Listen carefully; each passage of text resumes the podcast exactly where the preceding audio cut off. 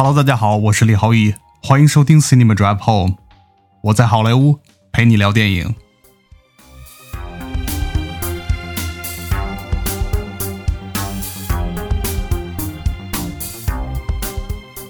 Hello，大家好，我是李浩毅，欢迎收听 Cinema Drive Home。那之前一直在收听 Cinema Drive Home 的听众朋友们，大家都知道呢，在节目的开始呢，我都会稍微跟大家聊一些闲篇儿。是这样的，最近呢，大家也都从新闻里看到了，呃，美国的疫情现在爆发的真的十分严重，也每天我都在刷最新的疫情的信息，看到那些数字往上涨的。真的觉得生命真的很脆弱，在这里还是希望北美的所有小伙伴们一定要努力的练习这个 social distance。如果实在没有办法，一定要外出的情况下，比如说去买一些应急的东西啊，新鲜的蔬菜的话，大家一定要做好防护。在家的这段时间呢，我知道除了大家都在玩的特别火爆的 Switch 上的这个 Animal Crossing 动物森友会啊，顺便说一句，我其实也在玩这个游戏。游戏的画面还有制作真的很精良，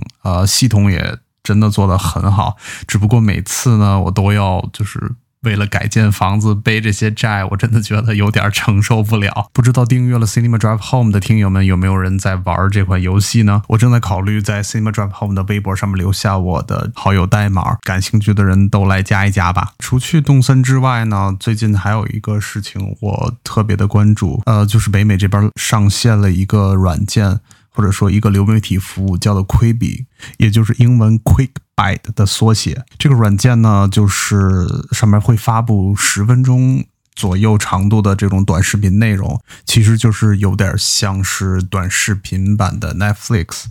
不过，其实我这样说呢，也并不是一个很好的定位，因为 Quibi 上的这些电视剧或者说综艺节目呢，是每周更新的，所以其实它更像是 Apple TV 这样的播出形式。目前他们现在已经上线的内容呢，范围比较广，呃，有那种特别短的那种纪录片系列剧，然后也有就是。常规的电视剧，然后还有挺多的那种真人秀节目。我个人觉得这些节目的制作水准其实是就是参差不齐的。像我个人比较喜欢的是里边呃勒布朗詹姆斯的个人纪录片，还有一部叫做《最危险的游戏》（Most Dangerous Game）。呃，这个电视剧是主演是锤帝以及 Crystal Waltz，是一个惊悚题材的一部电视剧。还有一个我比较感兴趣的，就是叫做《谋杀现场改造》（Crime House Flip）。总的来说，目前呃上面主打的一些抓马，由于时长只有每集十多分钟，说实话连起来看这个东西更像是一部被剪开的电影。我真的不确定，就是以十分钟左右这样的播出形式，呃，真的能够起到什么决定性的作用。不过这个软件还有一个特别。呃，神奇的功能，软件本身支持竖尺和横尺两种观看模式，也就是英文上咱们经常说的呃 Portrait Mode 以及 Landscape。大家经常看视频那，那横着看会是我们经典的十六比九。不过，当你竖持手机之后，呃，画面会随着你竖持缩小这个景别，然后就变成我们比较熟悉的像这个抖音上面的这种竖持的画面。目前我看的这些内容里边，呃，这两种操作其实是没有太大的区别的。不过，据说呢，接下来斯皮尔伯格会监制一部亏币上的剧，他竖持过来就会转换这个故事的视角，有点像是我们现在。最新颖的这种互动剧的方式，那我对这个还是比较期待的，因为我觉得，嗯，景别的变化如果还能改变故事的内容的话，我觉得可能会是一种比较新颖的设计。目前，Quibi 这个软件呢是三个月时间的免费试用，然后三个月之后呢会是四块九毛九美金一个月。至于这款新的软件会对现在已有的这种啊比较成熟的流媒体模式，比如 Netflix 啊、亚马逊 Prime。以及迪士尼 Plus 和 Apple TV，以及像现在在美国也挺火爆的 TikTok，也就是抖音，到底有多少冲击？现在还很难确定。同时，因为现在在家里办公呢，也希望这种原创内容能够越多越好。那说到这个呢，还有最近还有一个新闻，就是嗯，大家也都知道，很多的这种好莱坞电影都转到了在数字平台来发布。像之前刚刚在院线上线不久的电影呢，啊，很多片方都加快了数字发行的速度。当然，也有很多这种大制作的电影，啊，档期一推再推，所以一些就是中小型的电影呢，他们很多都转到了这种直接数字发行。There's a world full of other trolls. How different can they be? I'm gonna unite the six strings. By the end of my world tour, I'm gonna turn all the trolls into rock zombies. Rock and roll! We'll overpower them with glitter. She wants to destroy us. We need to unite the trolls to save all music. Let's sing them the most important songs in the history of music. This ought to be good. Yo, I'll tell you what I want, what I really, really want.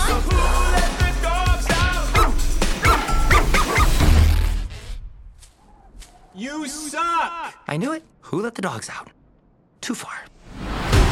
Who's ready to rock? Prepare for battle. Let's go save the world!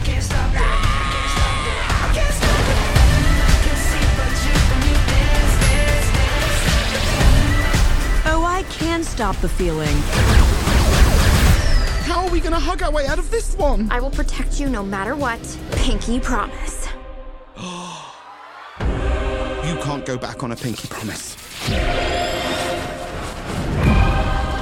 在刚刚听到的呢，就是梦工厂最新的动画电影《魔法精灵二》。呃，这部电影现在呢已经转到了数字发行，大家可以在任何能够买到这部电影的这种平台来购买观看。呃，比较关注动画电影人，大家都知道，呃，《魔法精灵》第一部啊、他们当时就请到了比较火的 Justin Timberlake 贾老板来给这个动画配音，以及编了很多主题歌。然后目前第二部《魔法精灵二》由于转到了网上来，呃，首映，呃，据说他们三天的销量已经达到了十万美金。我个人觉得主要原因呢，就是因为呃这个疫情的影响，同时还有这部片子本身呢也是一部合家欢的电影，可能更适合在这样的时期，大家全家聚在家里边一起观看。今天呢，我想讲的两部电影是《Underwater》还有《Invincible Man》。先来聊聊《Invincible Man》新版的隐形人这部电影。呃，这部电影呢，第一，它是属于这个我们知道电影有一个叫做 Universal，他们环球电影有一个叫《黑暗怪物宇宙》啊、那这部电影其实是这部怪物宇宙的系列里边的最新一部作品。不过说到这个怪物宇宙，就是它不像是呃 DC 漫画啊，包括漫威漫画的这种电影宇宙这么顺利。呃，这个怪物宇宙当时他们 Universal 启动这个计划的时候呢，就是大家其实影迷们也十分兴奋，因为他们最早呢，呃，他们的目的是要以这种就是大牌的明星来构建这个怪物宇宙，然后隔几年拍一部，然后最终让这些人对汇聚到一部电影里边，就像是咱们比较熟悉的这些呃超级英雄电影的系列里边的这个套路一样。不过呢，在前两部电影的这种惨淡的票房之下呢，嗯，他们 Universal 最终决定这部最新的这部《Invincible Man》，他们准备走一种低成本的这种路线。确实，因为就是之前两部票房口碑都不是太好。第一部就是一部叫做《德古拉》的电影，也是当年就是很经典的那个德古拉的电影的一个新的翻拍。然后当时他们找的是 Luke Evans 来主演这个德古拉。我印象他们当时拍了一个这种片尾彩蛋，就是德古拉呃行走在这个现代这个社会。然后呢，第二部的这个怪物宇宙，我印象中应该就是几年前的这个木乃伊了，由汤姆克鲁斯主演的木乃伊，其实花了挺大的成本找到那个阿汤哥来演，砸了挺多的钱放在特效上。不过呢，由于创作上面把就是这部一部呃类似恐怖题材的电影，最终拍成了就是大家比较熟悉的这种暑期爆米花片儿，就是有些动作、有些特效的这样的电影。呃，其实失去了它原本这个怪物宇宙里这些，尤其失去了就是老版的木乃伊这个电影这种恐怖惊悚的元素，所以我觉得他们票房失利其实是可见的。就是预告片一出的时候，其实你已经看到这部片子的一些元素都十分的老气。经过前两部的这个滑铁卢呢，那他们 Universal 现在最新的这部。Invisible Man，呃，说到这个，就是说为什么他们这么执着于 Universal 为什么执着于要打造这样一个呃怪物电影宇宙呢？其实是跟电影发展历史其实是有关系的。可以说最早最早，环球影业他们能够呃成为这么一个大的 studio 的一个原因，就是拍出的一系列这种呃像是科学怪人啊，像是呃德古拉、木乃伊，包括。呃，隐形人这一系列以这种怪物为主的这种恐怖电影，呃，当时给他们很多的这种效益，然后同时，呃，由于里边的一些就是呃狼人啊，包括狼人很有名的，对于电影的视效，当时没有太多电脑特效，但是他们用了很多这种。呃，物理的特效，比如说这种特别厉害的这种化妆，包括一些机械的变形，呃，其实相当于侧面推动了这种电影视觉效果的这种提升。所以，就是这类电影，其实在影史中也是很有地位的。像是所有就是学电影的，大家应该都知道《Frankenstein》这部电影。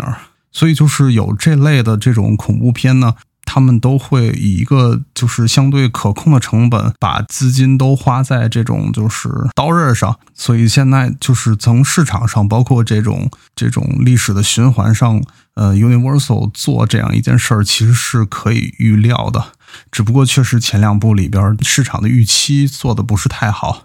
那这部就不太一样了，这部他们除了就是嗯、走低成本路线之外。呃，他们其实还是请到了，就是呃，我个人也挺喜欢的一个演员，就是 Elisabeth Moss，她就是大家比较熟悉的《使女的故事》《h a m m e s Tale》，包括《广告狂人》里边，呃，她都有精彩的演出，而且她就是最近其实也做了一些就是。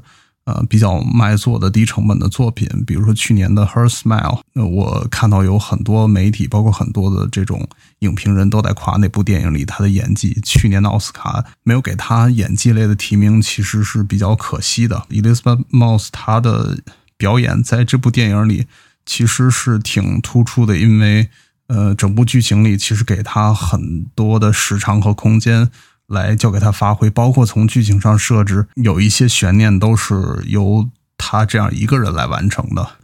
这部《隐形人》的导演其实是之前拍过的，一八年他有一部电影叫做《Upgrade》，叫做升级，稍微 B 级一点的一个科幻片儿啊。那部片子其实口碑票房也都不错，我当时也看了，就是特效的效果比较简单，但是其实是他的个人风格其实是在里有体现的。这可能也是环球选他来指导这部电影的主要原因吧。同时，他除了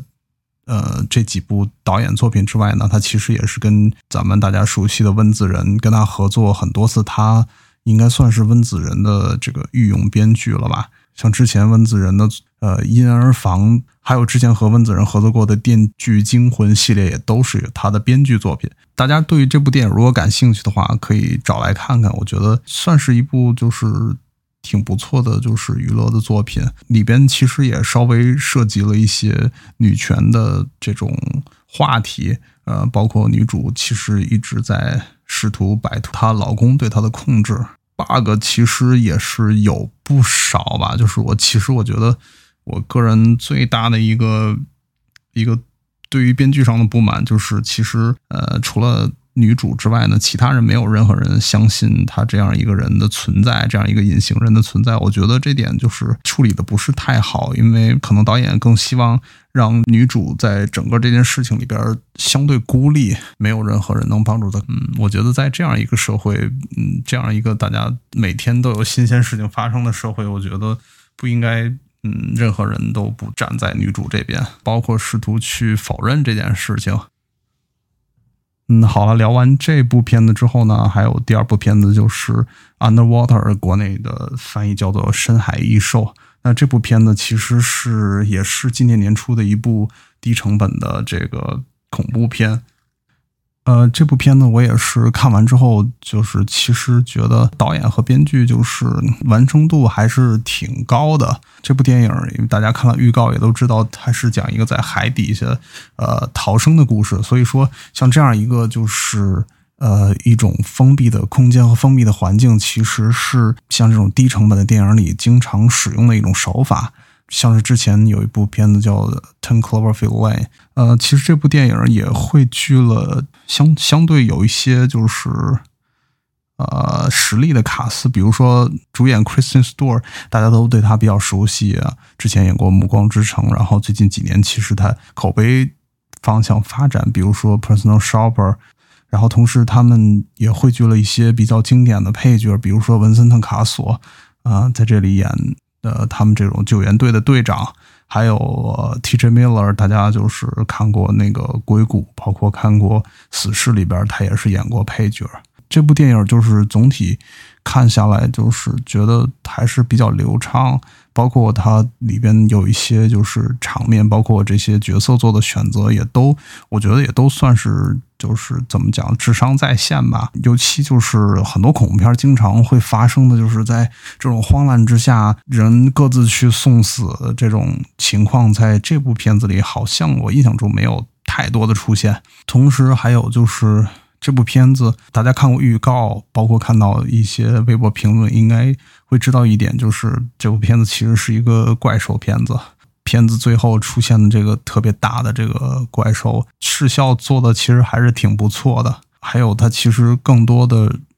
嗯，时长都是交给就是这个各个演员来发挥，让他们来展现这个呃在深海之中的这种恐惧。我觉得除去这种怪兽对他们的威胁，其实。呃，你在深海里，大家都知道氧气，包括这种水压，各种各样的这种对于人类的威胁，其实在片子里也都有展现。我觉得这样就是算是对于这个题材的合理应用吧。我之前在那个，我之前在 YouTube 上看过有一个人做的一个视频的论文。美国有一些网友，他们认为这部电影其实是跟呃之前的 Cloverfield，也就是克洛弗档案那个宇宙里边其实是有些关联的，因为克洛弗悖论里边 Cloverfield Paradox 那部电影里边，就章子怡出演的那部电影里边，他们提过这个是一直有一个日本的公司在。呃，印度洋这个方位在开采石油，然后最终导致怪兽出来的。然后这部电影里，他们正好就是一波那个在深海采集能源的人，最终遇到了特别大的怪兽。不过，我个人认为这种联系其实有点牵强。呃，我更愿意相信，其实就是这种这类的电影，嗯，主题核心都是讲的人类。呃，对于自然的过度开发、过度开采，导致最终自然会释放一些怪物也好、灾难也好降临给人类。就像是之前去年的电影，呃，哥斯拉这一系列哥斯拉电影，其实主要讲的都是当时日本对于核武器，包括对于这种核污染的一种恐惧。因为那里边的那些大的怪兽，其实都是受这种核污染，包括人类排放的污染。最终让他们变异成为特别大的怪物。我想到之前在电影学校里边学习的时候，老师其实也讲过，就是这一类这种怪兽类或者怪物类的这一类恐怖片的电影，其实核心都是利用呃怪物，包括利用这种恐怖的元素来表达人类对于现实社会存在的一些恐怖的折射。啊、像我刚才讲的，比如说这种环境污染之类的，还有就是比如说对于一些道德问题的讨论，比如说其实僵尸类的电影，呃，之所以有僵尸这种怪物形象呢，其实是人类对于这种对于这种食人文化或者对于这种肢体的这种恐惧和敬畏。呃，产生的这种经典形象，我个人呢，确实希望就是能够在电影荧幕上看到更多的这种经典的恐怖形象，然后能够在新的这个时代里焕发出一些新的生机，尤其是恐怖片这个类型里，能够有更多的创新。比如说之前的《Get Out》这种心理恐惧的这种电影，其实现在跟这种现实的呃题材结合的已经特别好了。因为也就正像我刚才最开始介绍那个 Universal 怪物宇宙里边说的，我觉得这种恐怖电影其实是为呃整个电影事业的发展，其实是提供一种尝试，还有一种推进。呃，因为我们在电影院里感受这种恐惧，同时呢，也代表我们对生命的敬畏和珍惜。因为我们的节目时间有限，如果大家还有更多的想要讨论的电影呢，还有话题呢，可以关注我们的微博 at cinema drive home 播客，希望能跟大家多多交流。